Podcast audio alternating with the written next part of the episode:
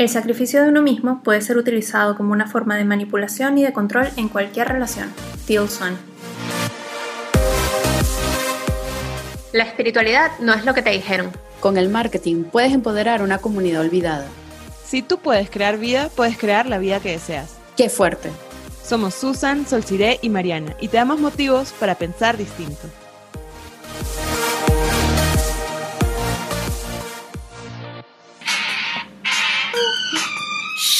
Apaga eso, qué tóxica eres.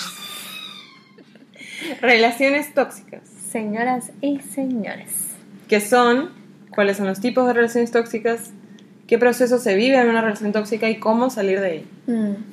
Las relaciones tóxicas son todas las relaciones que te hacen sufrir, ¿no? Que te, no te ayudan a crecer, que no apoyan tu salud, tu crecimiento, tu bienestar, sino que tienes que de alguna manera, siendo el agresor o siendo la víctima, entre comillas, este, estar en un juego y en una dinámica que siempre te va a llevar a lo mismo, ¿no? O sea, de alguna Sí, manera... una recurrencia. Que ¿Cómo? te desgasta, yo considero Ajá. eso, que es un- hay un desgaste de ambas Sí. partes, bien sea el, el- el villano, entre comillas, o la víctima, hay un desgaste mutuo y, y que simplemente tienen que, que alejarse o, o separarse Bueno, o simplemente... sanarla de alguna Sí. manera, ¿no? De O la sea, forma en la que se pueda.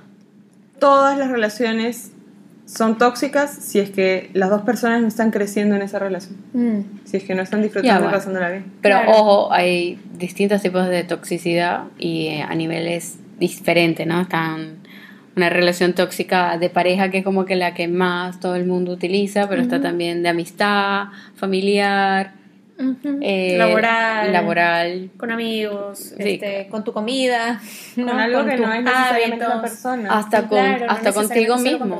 Con- Sí, tú, claro. puedes, tú puedes llegar a ser tóxico contigo Uf. mismo. Súper. Y creo que, bueno, creo que es, mucha, muchos nos ha pasado o muchos nos pasa que somos más tóxicos con, con nosotros mismos o más duros con nosotros mismos y que, bueno, no tenemos la ventaja de venir y decirnos, ¿sabes qué? Me aparto de ti, ¿no? Claro.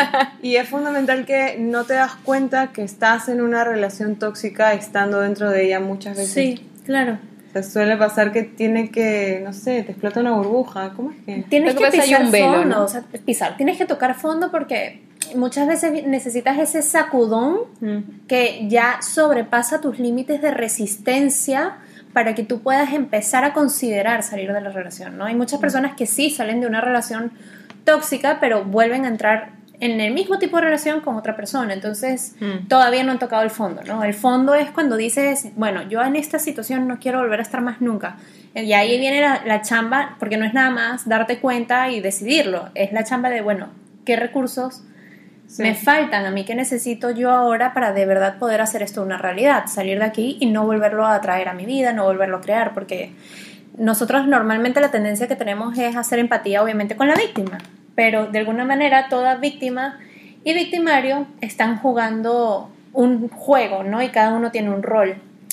Entonces, de alguna forma como que ambos necesitan un apoyo y herramientas para no seguir creando el mismo tipo de juego en sus vidas. Claro, lo que, ok, es- está todo chévere lo que dices, pero también yo ah, agregaría el respeto mutuo, ¿no? Ambos, ambas personas tienen que darse a, a respetar y tener, como dijiste, empatía. Entonces debe ser uno de los pilares en cualquier relación, ¿no? O sea, Ujú. laboral, hasta mismo espiritual, contigo mismo debes tener respeto. Entonces, cuando falla esa, esa palabra, en, obviamente comienza a fallar todo.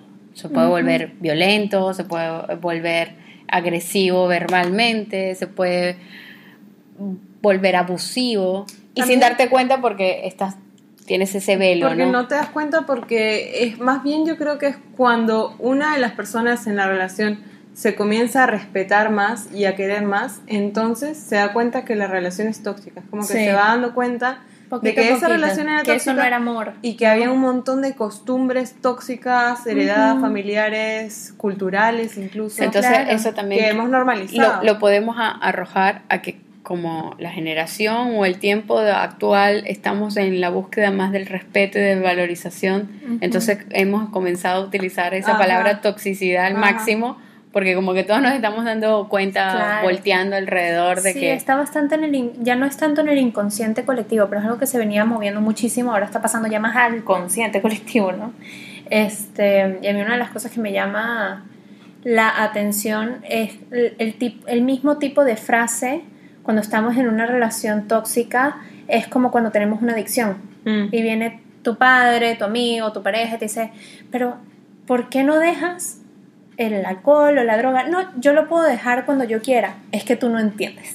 ¿no? Entonces es esta sensación de separación.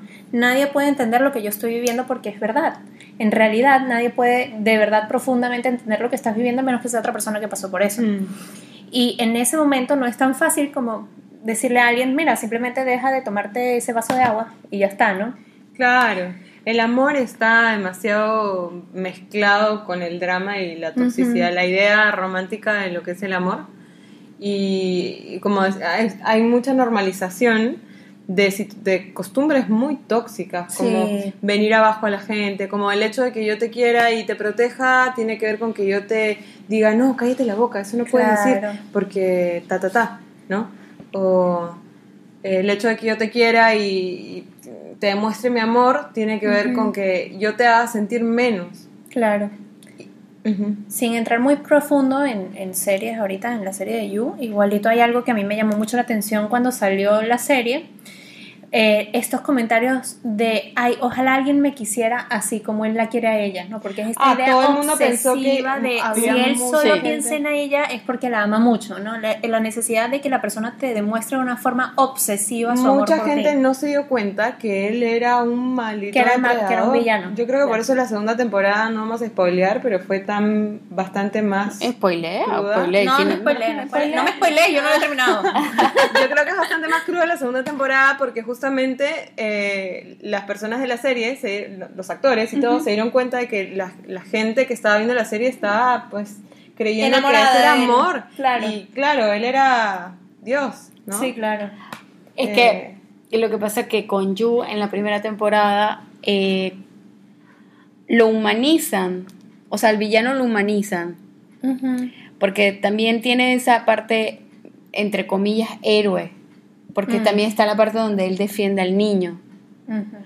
Este, y entonces creas como una empatía y un agrado hacia, la, hacia, el, hacia Sí, el, el personaje. Para mí fue una trampa colectiva muy buenísima Bien, para sí. que la gente se dé cuenta que, que cada Pero- uno- Felicitaciones a los productores. pero, pero es que no hicieron sacar una sombra y que todo Claro, escondido. pero es bueno porque eso qué quiere decir que normalmente este nosotros podemos pasar por alto este, Esas situaciones, esas situaciones totalmente. siempre y cuando haga algún algún eh, evento Claro. o Exacto. Es o un poco me sea, recuerda así como cuando agarras a un presidente que dice, bueno, pero el tipo es corrupto o es ladrón. Ay, pero es carismático. ¿Qué Ay, importa? que robe un poquito mientras menor. haga obra. Que bueno, que se lleve una Claro, parte. El eso es tóxico. menor. Sí, claro. Una Y acaba siendo- Sí, Claro. claro. Una mierda. Y también es como hay tipos de relaciones tóxicas, porque claramente Yu, él era un psicópata. Sí, claro. Y eso es un tipo de relación Sí, no tóxica. todo el hay los con- narcisistas, con los histriónicos, Sí. hay todo tipo de, de personas y estilos de, de relaciones tóxicas. A ver, Sí. también Pero- hay otra cosa que... pero ojo en esa serie no solamente él, él y ella tenían una relación tóxica. Ahí también Ah, se hay estaba mostrando la relación tóxica de las amistades Sí. de la chica. Sí, sí. Porque la chica, la verdad es que, o sea, bueno, eh, la verdad que estaba mal, mal rodeada, ¿no? Claro. Este, ella tenía tanto laboral, amoroso y de amistades, Es que Pero es que toxicidad. es- ah, para mí ese es un típico ejemplo de cuando nosotros normalizamos un tipo de relación. O sea, ¿por qué una persona entraría tan profundo en un tipo de relación así? Es porque es normal para ella. Entonces es fácil manifestar ese tipo de relaciones en otros ambientes de tu vida porque es la forma en la que tú ves el cariño, la aceptación, la relación y la puedes llevar, o sea, tan lejos hasta como sea posible, ¿no? O sea, no necesariamente todas van así, a ser así, pero son, muchas son así. Claro, son patrones. Y finalmente creo que está bueno hablar de relaciones que son tóxicas, sea forever and ever, que son tóxicas o que van cambiando en el tiempo, qué sé yo. Y no tanto de personas tóxicas, aunque sí hay personalidades muy tóxicas. Eh, todo esto es, cada cosa tiene su propio lugar, ¿no? Como Claro. que son muy diferentes Es que, tinturas bueno, entre sí. También Claro. cada, o sea, Hablar de personas tóxicas creo Ajá. que hace que no nos demos cuenta que la relación es lo que es tóxico. Claro, sí. Que ambas partes o todas las partes Claro. son están Eso en la es super toxicidad. power, porque muchas veces eh, decimos, bueno, sí, la pareja tóxica, pero Sí, tú también eres la tóxica, ¿no? Ajá, O sea, tú también estás en esa relación. Como hablamos un poco de esta idea del, de la- del victimario y la víctima, los dos están en la misma dinámica. o Y se necesitan el uno al otro. Claro, si no, no pueden, es como la necesidad de crear una obra de teatro. Tu personaje no puede cobrar vida hasta que el otro personaje Claro. no entre en acción ¿Te también. ha pasado que tienes la amiga que todo el día siempre llega como, ay, no, ¿No sabes, lo que me pasó? y es el mega drama, rollo, Sí. y tú tienes que escucharla 50 horas. Ya, eso es tóxico también. Claro, porque además tú, o sea, es, es, es chévere ese ejemplo, porque es la típica, ay, no quiero ver a esta amiga porque sé que solo Ah. me va a hablar de sus problemas. Y me Entonces- siento mal después de que estoy, se me baja la energía. me-. Y Te es drena. curioso cuando las personas que, que están, que, que eres la amiga receptora, en Ajá. ese momento empiezan a poner sanos límites, esta amiga ya no quiere salir contigo porque ya tú no le escuchas sus problemas. Entonces Claro, no puedes jugar la obra contigo. Claro. Porque le pones los límites sobre, Total. sobre la mesa, pues, ¿no? No, pero son estas personas que creo que tú lo hiciste en una publicidad, Susan, lo de Vampiros vampiro- energéticos. vampiros energéticos. Sí, claro, es que yo hice una clase que de paso si quieren está en mi página web y habla de relaciones, relaciones y alquimia emocional y ahí tocamos profundamente relaciones tóxicas y vampiros energéticos. Este es un momento Eh, publicitario. Bueno, vampiros energéticos se les dice a estas personas tóxicas, ¿no? Donde el, el vampiro necesita alimentarse de la energía emocional de la otra persona. Claro. Como en el ejemplo de Sol, la, el vampiro sería la amiga que viene y te cuenta el rollo. Parece que una tú- y otra y otra. Esto que no es un problema con que tu amiga te cuente un rollo. ah. Es cuando Claro. hay un patrón como que siempre gira alrededor Claro. de eso. O no has visto que siempre él, él es charming, es así como todo lindo y. El narcisista amor, grandioso, pues. Claro. Y te habla y te endulza y te ensalza y Ujú. tú eres la reina, te tiene arriba en un pedestal, las flores, ¿no? Pero algo dentro Algo tuyo no cuando suena- no cuaja, no. Cuando tú sales con él, después te sientes mal o te pasa alguna cosa fuerte, fea. O pasó algo, quisiste te decirlo, no sentiste que podías decirlo. O sea, en la apariencia, a mí, en lo personal, obviamente las relaciones tóxicas que van hacia la violencia son muy duras. Pero para mí las más difíciles de detectar son las que no son obviamente violentas. Totalmente. Sino que van como por debajito. Violencia encubierta. Sí, es tipo, empiezas a bajar de peso y tu mamá tiene un rollo con que tú seas flaca Sí. y te empieza a dar comida más grasosa. El Sí. que cocina, ella, es- esto es un ejemplo inventado. Entonces, como que llegas a tu casa y está la comida y de repente son cosas más grasosas, Más más, chocolatitos, más regalitos. Y muchas veces es subconsciente, ¿no? Claro. Esta, esta Pero dinámica es que porque también- hay un choque ahí. O nunca, no es como que llega a los golpes esta relación, pero los golpes son verbales todo el tiempo. También. Discutes demasiado, Sí. pierdes demasiada energía en las discusiones. Claro, y Hay le- y- críticas cada vez que tú logras algo Ajá. nuevo, algo grande, algo nuevo para ti. o algún- alguna- algunas cosas sutiles, pues, o sea, sobre todo, eh, eh, no sé, típico de los hombres que vienen y te dicen, oye, mi amor, pero ¿no sientes que te puede dar frío si te, viste, si te vistes así Claro. usado? Este, Ah, de que de repente pueden usar el, el tono suave que tú dices, ay, es que Claro. me quiere. No, y es que es una manipulación encubierta, Claro, porque, ah, ejemplo de la vida real. Ay, es que tú eres tan así, que tú podrías, mira, que tu público tal, tienes tanto que decir, eres una genia, que bien trabajas, no sé qué, no sé cuánto. ¿Y Al día después? siguiente, pero lo que pasa es que tú dudas demasiado, tú no estás Claro. haciendo, ¿no? Está, me estás mostrando que eres débil entonces, porque me estás diciendo que no quieres ser parte de mi proyecto, pero si yo te he dicho que tú eres una genia, que tú eres como, no sé, tal igual, y que tú puedes tener un montón de seguidores y tú no quieres ser parte de mi proyecto, es porque eres débil y ahora me estás dando, me estás diciendo que no. Y una persona que no había ni nada firmado, ni Ay, nada concreto, ¿no? Nada. Entonces, eh, es, un, es una jugarreta que la persona que está en la cualidad de manipuladora, de, de vampiro, está haciendo con la persona que sí es un poco más débil, está en la cualidad de víctima, porque no se tiene a sí misma. Claro. Ninguna de las dos personas se tienen, pero no se tienen desde lugares distintos. Claro, sí. Entonces el vampiro está jugando con esa baja autoestima que tiene la otra persona Mm. y está entrando ahí a, a subirle la autoestima con... Claro, a jugar con, a él, jugar- a- con- tu ego. desde ahí. Y después, y después, ah, ¿sabes? Entonces, Les- ¿qué busca? Que la persona que es, entre comillas, víctima se vuelva eh, necesitada de sus palabras de aprecio, Claro. de, su, de su regalito, de sus flores que, Claro. le, que le brinda, Sí. para sentirse bien y elevar su autoestima, que está igual por los suelos.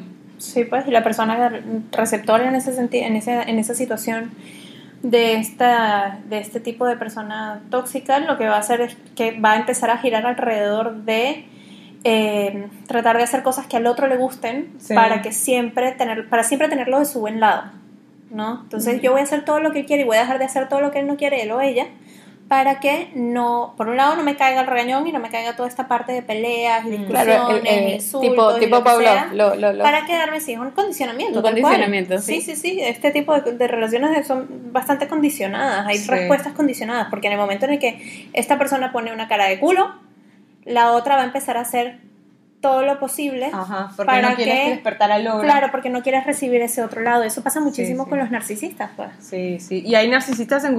A ver, ¿qué es un narcisista? Es una persona que eh, se, se- vale su propia identidad con relación al estatus que puede tener, al- a lo que, la opinión de los demás. No tiene posibilidad de empatía ni de amor propio, porque todo lo que es este- esta persona está sustentado en la opinión externa.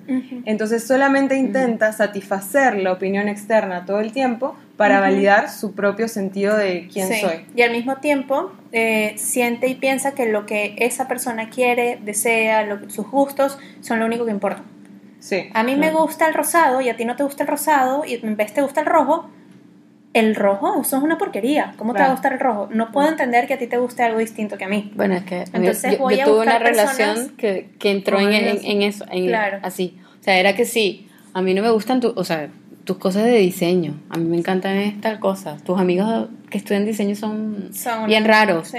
No, entonces yo no voy a ir. Pero tú sí ven a mis reuniones. Pero tú sí ven a mis reuniones.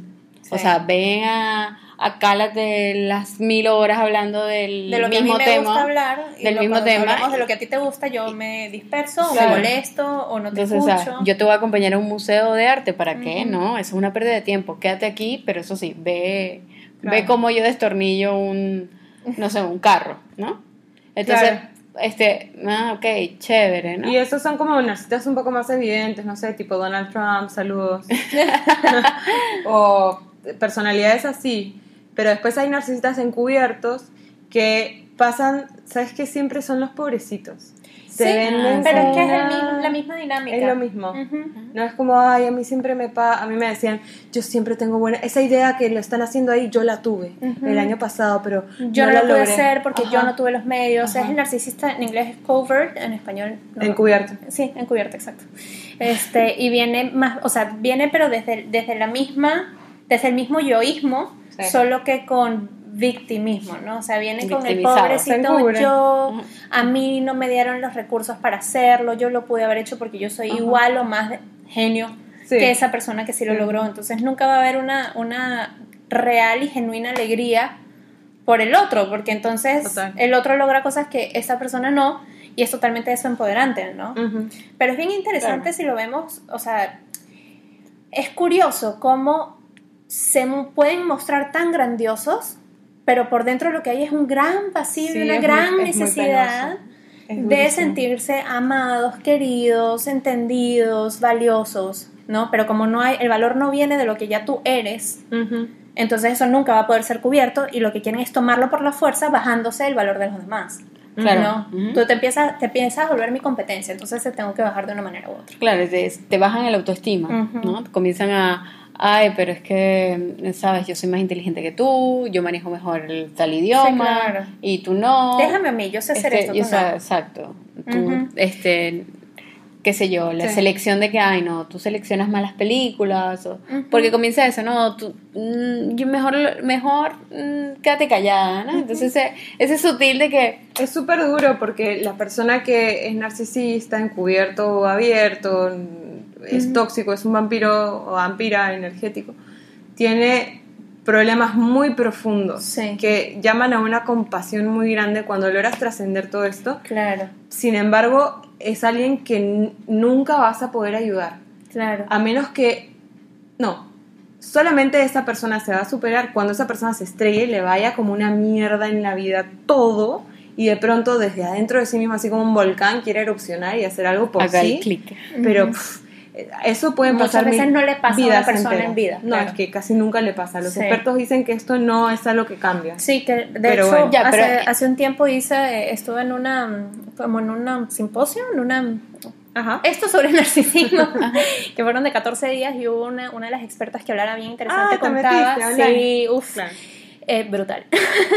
este, ella contaba que eh, los, los narcisistas con lo que ella ha trabajado, o sea, se han dado cuenta que algo tienen y quisieran que las cosas fuesen distintas, no pueden hacer que las cosas sean distintas, pero pueden como que aprender. Es un poco como lo que le pasa al pedófilo. Nunca va a dejar de tener ganas de tener Claro. sexo con un niño, pero puede entender que eso es lo que le está pasando y buscar mecanismos y Para controlarlo. para controlarlo y no llevarlo a cabo. Entonces, Mm. pero no hay un cambio al final del día, no hay un, un oye, esto ya, esta ya no es mi realidad, sino sigue siendo tu Mm. realidad, solo que las consecuencias ya no son las mismas porque ya eres consciente de que eso es lo que está pasando, ¿no? Pero volviendo un poco al resto de las relaciones tóxicas para no quedarnos solo en, en el narcisismo. Claro, o sea, bueno, puede Bueno. ser en todo tipo de ámbitos. Y aquí entre nos, o sea, yo creo, o sea, esta es mi pregunta. Cada, u- cada una de nosotras o cualquier persona puede llegar a ser tóxico. Totalmente, yo he sido tóxica. Sí. Yo he sido bastante tóxica conmigo misma. A ver, pero la persona Claro, que lo pero puede con otra- aceptar. de repente con otra persona. Oye, yo creo que todo el mundo ha Pero, sido tóxico sí. consigo mismo. O sea, eso, ya, el que diga, no, mentira, Floro. pues, no, no. Pero es que si estás siendo tóxico con el otro es porque comenzó por ti. O sea, no, uno no, yo soy de la rotunda creencia que tú no puedes ser con los demás algo que tú no eres ya de por sí, Claro, pero, o sea, sin los demás. lo que me refiero, ya, ok, eso de por sí, por default, o sea, como que eh, todo el mundo tiene la ficha de ser tóxico, ser tóxicos con, consigo mismo. Pero, este, hemos, yo creo que cada persona ha sido tóxica Sí, claro. por lo menos, si sea una sola vez. Pero es que la, o sea, la toxicidad no está relacionada necesariamente a patrones de personalidad tan fuertes como la psicopatía o el narcisismo, ¿no? Sino en realidad un momento en el que tú estás desempoderado y estás dejando que tus reacciones, que muchas vienen, muchas veces en esos momentos vienen desde el dolor O la y desde el de la falta de, sí, pero la frustración viene con dolor. O sea, siempre va a ser porque algo te dolió. Te frustras porque te duele, ¿no? O sea, te frustras porque algo que te toca la fibra te está jodiendo, ¿no? Entonces, la toxicidad viene cuando nosotros venimos desde ese lugar y no sabemos sobrellevarlo o sanarlo, ¿no? Entonces no podemos afrontarlo de una manera sana y empezamos a, ¿qué? Reaccionar de una forma eh, reactiva, dañina, que de repente lo que buscamos es protegernos a través de agredir al otro, porque antes de que me agrega- eh, agrede a mí, agrede a mí, prefiero agredirlo a él o a ella. Claro. Entonces, en cualquier en momento, defensa. sí, nosotros podemos ser tóxicos con cualquier persona que nos saque a la luz nuestras sombras. Cosa que, ah, justo una de las cosas que quería mencionar hoy es eso, o sea, es importante tener, o sea, ser el tóxico en algún momento de tu vida. No porque, ay, no lo he sido, lo voy a buscar conscientemente, sino es, Claro. una, es una experiencia que es el otro lado de la moneda, que nos, todos necesitamos vivir para de todas maneras sacar a la luz eso que está viviendo de nosotros, obvia- dentro de nosotros. De todas maneras, en niveles, ¿no? No te vas a lanzar a ser el tóxico de You, pero a Bueno, veces claro, eres ¿no? el, que, el que tu hermano, tu hermana, tu mejor amigo, tu pareja le pasa algo chévere que a ti te gustaría que te pasara y a ti te duele, entonces no reaccionas de una manera bonita, sino con un Me- desdén Claro. o con un Mm. desaire. Ahí estás siendo tóxico. Creo que hay que puntualizar, mm, algo- tener algo muy claro, y es que hay ciertos tipos de personalidades que, bueno, cualquier una especialista en la materia puede eh, como diagnosticar, ¿no? Como darse cuenta. Y bueno, no hay que ser especialista a veces para darse cuenta porque hay muchas señales de alerta. Hay ciertos tipos de personalidades que se llaman cluster B en inglés, ¿no? Como cluster B. Y este tipo incluye los narcisistas, personalidades histriónicas, psicópatas, bueno, que tampoco es tan zarpado la realidad o tan que no existe en el mundo, porque en Estados Unidos dos de cada diez personas son psicópatas. Claro. Y en otros lugares del mundo no hay estadísticas, y quién sabe. Claro. sea, es una cuestión que está, es presente, es en la humanidad. Entonces, esto es una cosa, y otra cosa es ciertos niveles de toxicidad que podemos experimentar distintas personas en Ujú. relaciones, eh, pues seguramente porque estamos limpiando nuestras propias relaciones de Claro. infancia, lo- como nosotros crecimos, etcétera. Pero, a ver, si tú sospechas que eres una persona muy tóxica, Ujú. que te estás teniendo problemas en tus relaciones y tal, es bueno que vayas a un especialista y lo chequees Claro. con, con esa persona y te des cuenta hasta dónde llega tu toxicidad, en, la toxicidad en tu personalidad. Eh, y obvio que si esta persona, si eres un psicópata, no vas a querer, mira, es como cuando... Ni vas a escuchar este podcast. Como cuando, vas a decir qué tóxico, chao, paso. cuando yo de You fue al psicólogo, que lo, bueno, no voy a contar el final, pero fue al psicólogo y le dijo, y el psicólogo trataba de ayudarlo con sus problemas de infancia y yo era una piedra. Sí, claro, O sea, no no, podías entrar. entrar. Y esto es la, la psicopatía, es así, son gente que no puede desarrollar sentimientos empáticos porque no tiene el, el- el network cerebral neuronal para poder llegar a eso. Yo creo que eh, una señal de cuando uno está siendo tóxico en general, no, no tu pequeño momento de berrinche con tu pareja o con tu hermana o con tu madre, no, sino de verdad si eres una persona tóxica y no te has dado cuenta, yo creo que una de las señales eh, como más intuitivas es que te vas dando cuenta que en realidad estás más solo. Mm. Hay más distancia entre tú, el otro, entre tú, tu objetivo, entre tú y las cosas que amas. Porque no puede haber una profunda amistad o amor entre relaciones con toxicidad por medio. Entonces, al final, incluso aunque las personas no se alejen de ti y sigan alrededor de ti, siempre va a haber un pequeño vacío, ¿no? Entonces van a haber más discusiones, más problemas, más diferencias, eh, va a haber más dolor de por medio, ¿no? Mm, también creo que otro indicador sería que hay mucho drama en tus relaciones. Sí. Que siempre hay algo que está pasando, algo por Siempre lo que preocuparse, algo. que está, ¿no? Y hay gente que ama eso, ¿ah? Hay gente que, gente que ama, sí, aman, aman siempre tener una anécdota, aman siempre tener algo que contar, algo, algo fuerte, ¿no? Ay, no sabes lo que me pasó, Oh, porque sigues fuerte. siendo el centro de atención de tus Claro, amigas, de tus medios, ¿no? Qué Claro, fuerte. claro, el centro de atención, literal. Ujú. También eh, otra, otro indicio podría, podría ser lo que vendría siendo es- estas críticas constantes. O sea, que, que critican a una persona por todo. Sí, claro. sea, O a que- cualquiera, que- ¿no? Sí, que viven, Todo, que viven en la critican. crítica. Pero es que todo. si esto, esto, y es que es azul, y porque es azul, y si fuese, entonces si se le entregas verde es porque es verde, y, si se- y cuando vienes a ver, pues también termina, o sea, si una persona que critica tanto, tú Sí. dices, o sea, aléjate de mí, no hay nada corre, ¿no? ahí. Ujú. Entonces, Y para muchas, perdón, para muchas personas que están en el lado receptor de la persona que suele ser así como más el, el- el dador de la toxicidad, este, yo creo que una de las cosas que suele suceder es que van sintiendo que nada de lo que puedan hacer va a ser suficiente para esta persona, ¿no? Nada, nada de lo que yo pueda hacer, por mucho que yo me aplaque y apague Ay, quién soy yo. Nunca nada de lo que yo hago realmente contenta a esta persona. Siempre algo que yo hago, digo o soy, Sí. algo que viene de mí porque Nada- naturalmente es parte de mí, nada sirve. nada lo hace feliz. Y, o- y no solamente no hace feliz a esta persona, sino Nada funciona para na- reparar. ¿no? nada funciona para la relación, nada funciona para esto. Esto es un gran no de la vida, no, esto no, no, no tiene por Sí. dónde ir. Y se puede sentir como un lugar muy solitario porque además eh, cuando eres el receptor de esa relación, normalmente estás ahí porque las relaciones con alta intensidad te llaman.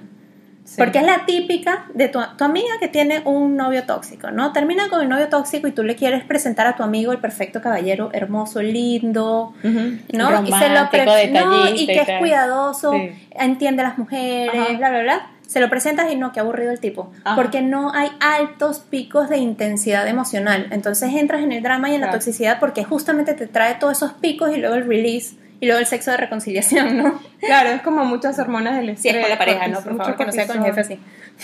Claro, es como mucho cortisol, hormonas de estrés, Adrenalina. mucha adrenalina, sí, mucha.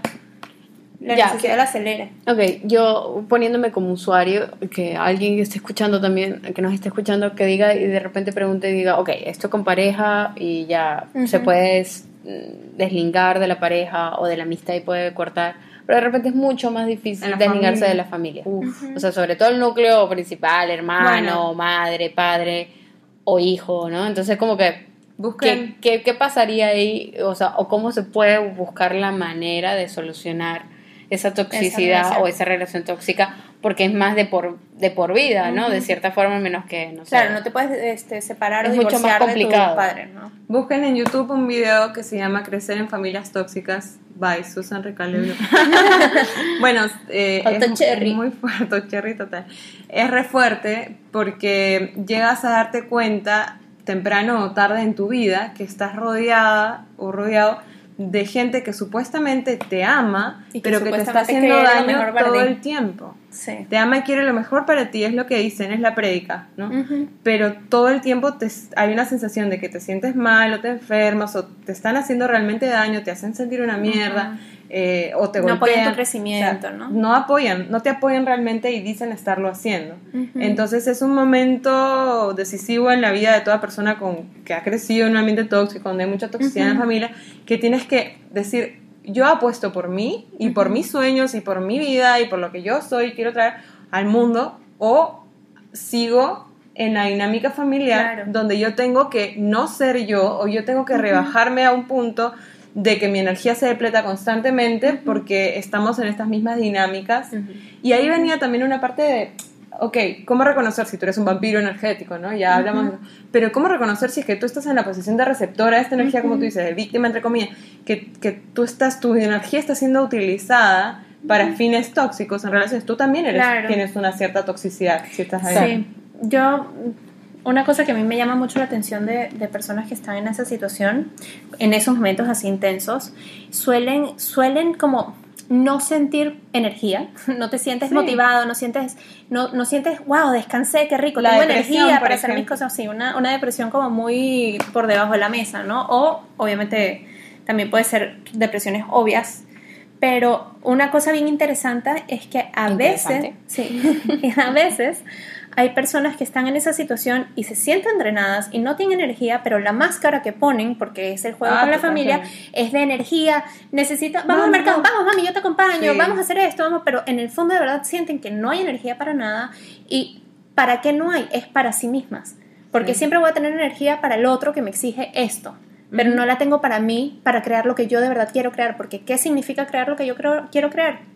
Alejarme de mi familia, romper, este lazo, retar y además confrontar el hecho de que de repente no tengo las herramientas que necesito para salir de este círculo vicioso.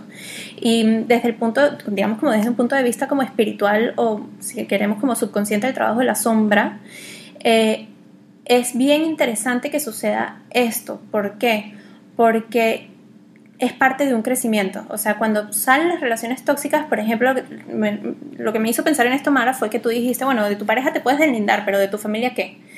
También te puedes deslindar, pero una de las cosas es que es fácil deslindarse de una pareja. O sea, obviamente no para cuando estás en el mm, rollo, mm. pero es más fácil terminar con una pareja o con un amigo que con tu, con tu familia. El hecho de que tú no te puedas deslindar de la persona eh, va a ser que tú tengas que buscar recursos para crecer y evolucionar. Mm. Que tú puedas romper la relación y continuar hace que de verdad la mayoría de las veces no sanes el patrón y lo recrees una y otra vez en distintas personas, en parejas, en jefes. Entonces ya sanaste supuestamente tu relación de pareja y empiezan a aparecer jefes tóxicos, figuras de autoridades tóxicas. Claro, es que naturalmente si es que has crecido en este ambiente o tienes ese patrón adentro, vas a encontrar que muchas de tus relaciones son tienen este mismo patrón de toxicidad. Entonces, ¿qué quiere decir? Que la familia entonces sí te reta a buscar el cambio. Sí, mientras que los demás externos no. O sea, tu realidad te está poniendo un espejo para que tú veas qué es lo que tú tienes que sanar. Entonces, tú lo puedes hacer de dos maneras rompo con mi familia, me mudo a la India, comienzo terapia ya, me vuelvo yogi, este, medito, lo que sea, empiezo a entender y, evolucionarlo, pero lo estás haciendo lejos del conflicto o lo puedes hacer cerca del conflicto también. Muchas veces pensamos en la huida, porque es lo más fácil, me alejo. Bueno, y a veces es necesario. O sea, no me refiero a que te quedes dentro de tu familia, pero no necesariamente siempre te tienes que ir a un extremo. A veces puedes empezar a poner límites sanos como me mudo es a bien difícil, la verdad, dentro de la, casa al lado. me mudo, salgo del espacio, ¿no? Creo que es importante traer como que concretamente que es bien difícil hacer No, yo no estoy diciendo que sea fácil, pero es que es lo que se tiene que hacer, porque si no te quedas en el hueco, no hay ninguna otra opción, ¿no? Bueno, la opción es quedarte donde estás, pero tú eres quien decide. Bueno, pero, lo que pasa es que sales, pues, eh, de, manera inconsciente, normalmente en las familias, como que cada quien tiende a tomar un rol, ¿no? Sí. Entonces, y te etiquetas, Mm. o sea, en la familia, ¿no? O sea, como que este, de repente está el hermano eh, que es más vago y es el que no le friega los platos y es el que este, a- abu- abusa, por así decirlo, de la mamá porque es el, que, el consentido, ¿no? Entonces, mi, que entiende, ¿no? Y de repente está la, la hija, que es la, la que lava y ayuda a mamá y a cocinar y a no sé qué, y de repente sale, llega al trabajo toda cansada, agotada, y se pone a, a ayudar a... O los hijos que tienen que sustentar económicamente a sus padres. Sí, También. claro. Muy tóxico. Mm. O los padres que, como tú dices, agarran un consentido o una consentida y la resaltan por encima O de los todo padres lo demás. que antagonizan a los hermanos. Ajá, o sea, eso. muchísimas veces los conflictos, así como la mamitis y el papitis son creados y, y la papitis son creados por los padres, este, el antagonismo entre hermanos muchas veces es fundamentado por, por los mismos padres, por Sí. la comparación. ¿Por qué no eres más como tu hermano? ¿Por qué no haces como tu hermano? Mira lo lindo que hizo tu hermano. Sí, ¿No? Entonces sí. tú empiezas a entrar en una competencia con tu hermano o tu hermana por el amor de tus padres. Y porque en esa familia esos padres necesitaban esa competencia en sus vidas. Entonces le inculcaron en esos Claro, hijos. necesito a alguien que pelee por mi amor. ¿no? Alguien que pelee por mí, alguien que le interese, entonces lo hago. Sí, es bien interesante cómo se va Claro, y la, a todas estas, manifestando. muchas veces los mismos padres no tienen idea que están siendo siendo tóxicos con sus hijos, ¿no? O sea, pero- lo hacen cuando inconsciente, somos porque tóxicos bueno, no nos damos cuenta. Estamos... hay veces que sí.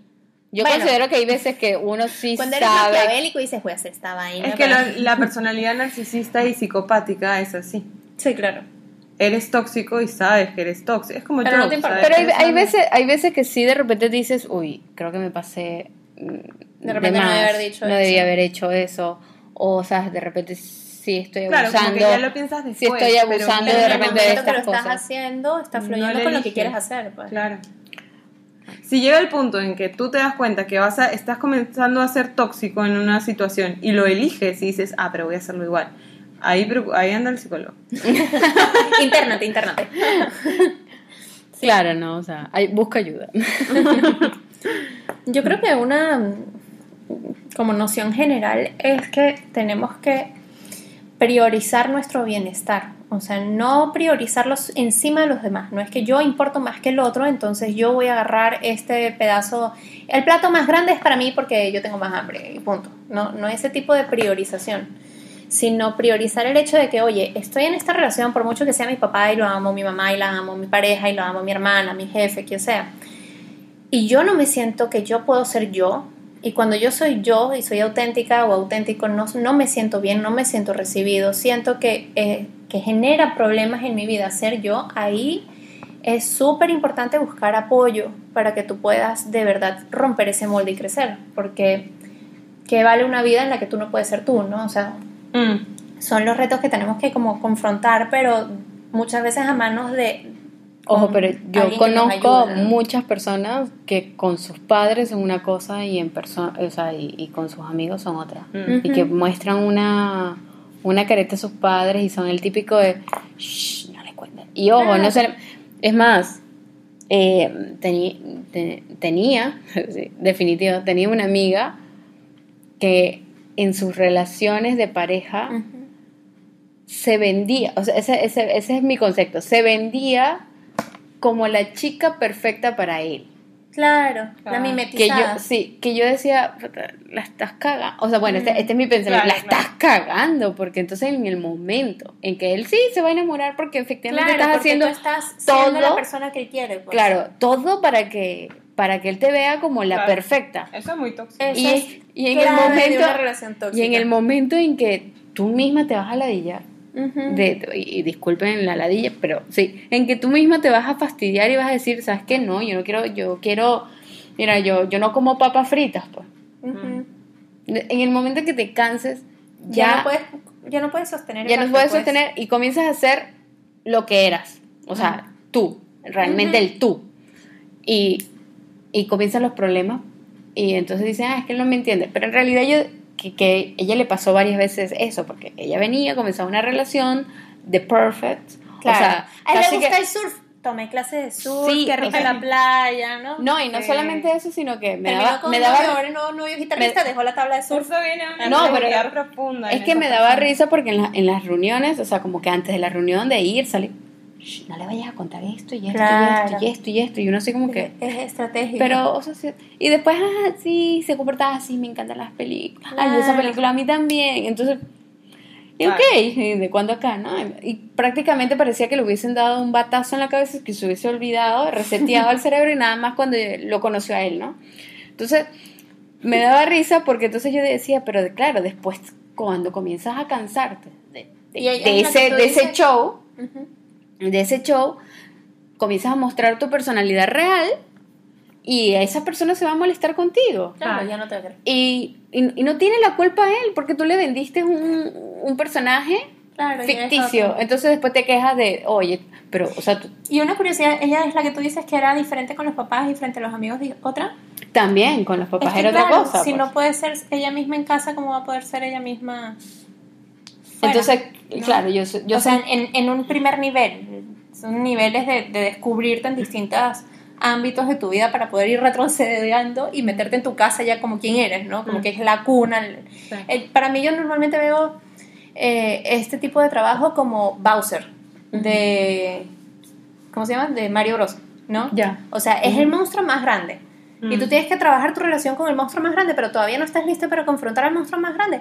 No importa. Confronta a la tortuguita que está al lado, que le puedes lanzar una bolita de fuego y ella se, se hace una bolita. Entonces, no puedo decir no. Aprende a decirle que no al cobrador. Claro. Aprende a decirle no a la mesera que te trajo lo que no te gustó. Aprende a decirle que no a tu amiga que te pidió un favor y tú no, de verdad no lo querías hacer o no podías hacerlo en ese momento, ¿no? claro. Como empezar por otro lado para luego poderlo llevar a, a- a las figuras de autoridad más grandes en nuestras vidas.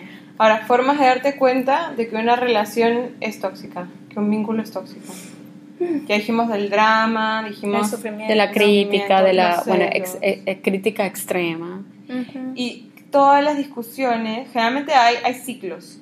Se discuten mucho, después hay make-up sex o una Sí, claro. te amistas y todo es perfecto, cada vez más perfecto, pero luego cada vez la discusión es peor y cada Claro. vez la reconciliación es más, más así como, es como una ah, de espiral. película. Va creciendo. Y después cada vez es más perfecto y después cada vez es peor. Y Ujú. una y otra y otra vez. Y esto se siente horrible. Es una Sí. lavadora emocional. No tienes después energía para nada. Te puedes llegar a enfermar. Las cosas te comienzan a salir mal por todos Ujú. lados. Eh, tu energía no la tienes. Está apagada completamente. Y ahí, si estás haciendo el proceso desde un lugar que te amas, entonces comienzas a darte cuenta que este vínculo está mal Claro. que hay algo que está mal. Generalmente lo que pasa ahí es que comienzas a tratar de cambiar el vínculo y tratar de cambiar a la persona, a la otra persona, o a ti, o algo. Que comienzas a tratar de... O te crees todo lo que la otra persona te dice que está mal en ti. Eh, o te pasa mucho tiempo que buscas como que tú eres la, la que está mal. Y, y cómo yo me puedo sanar. Y cuando te das cuenta, la persona que está a tu lado en esa relación no está haciendo nada por su bienestar. Tú Sí. estás yendo toda la terapia de esa persona, ¿no? Pasa muchísimo con las, las parejas.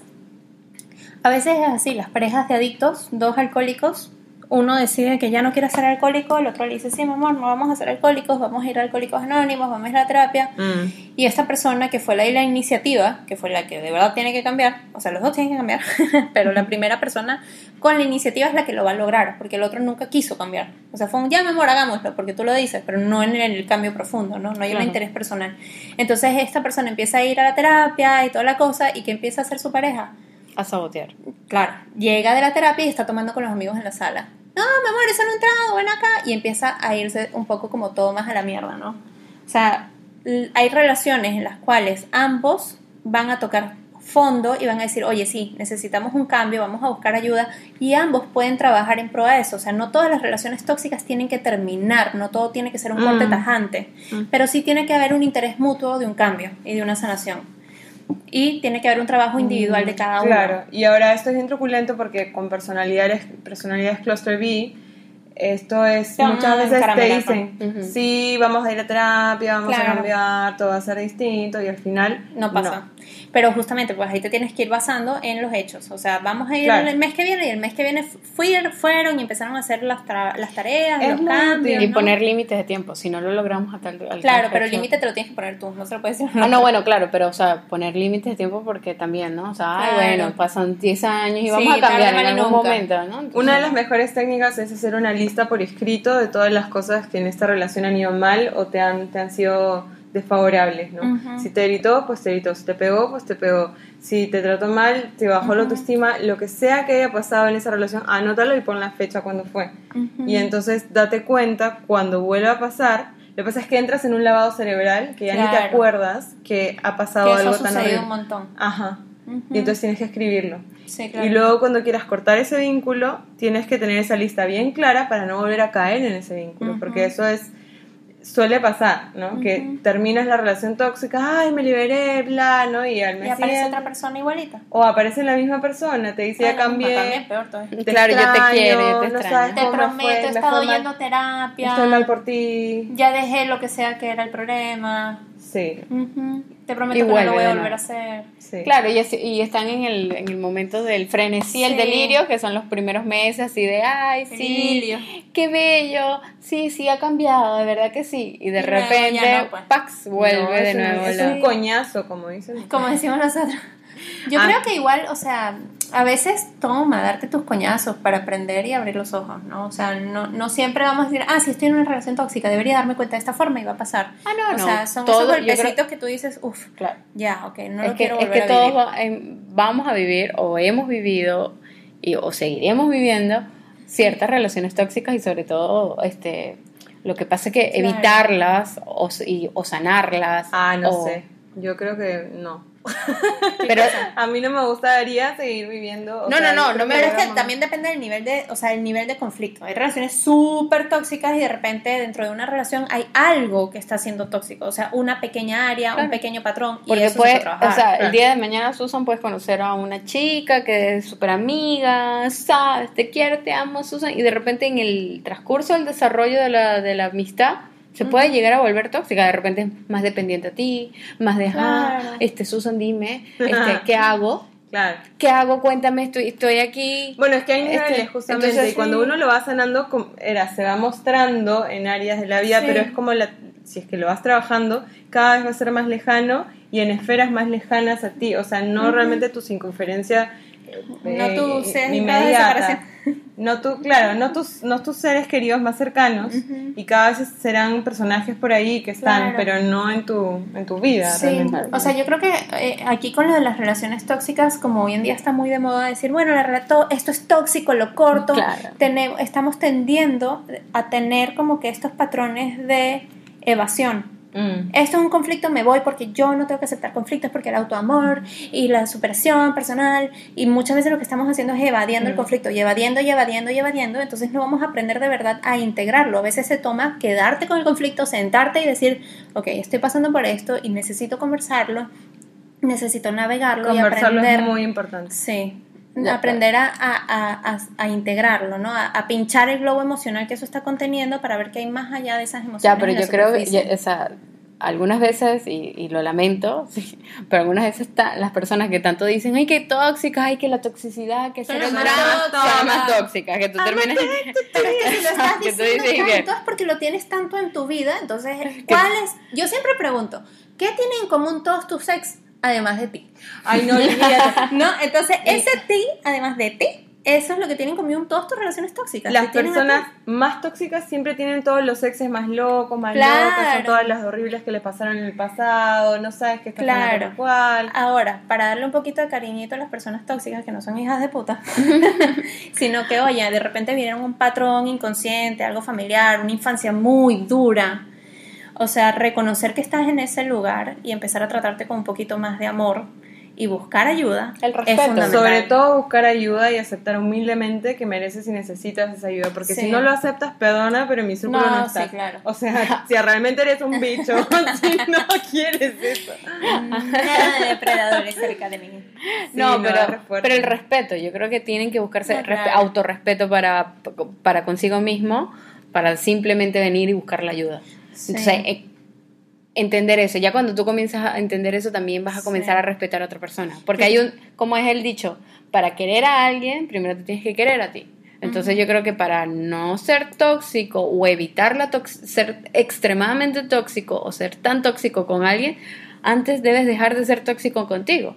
Mm. Entonces, de repente, entender eso, buscar el equilibrio, va a haber momentos en que sí, porque los sub y bajas emocionales los tenemos todos, y va a haber momentos en que, bueno, de repente fuiste un día tóxico con tal persona o con una amiga o, o con un salió- desconocido. Se te salió el mostrico.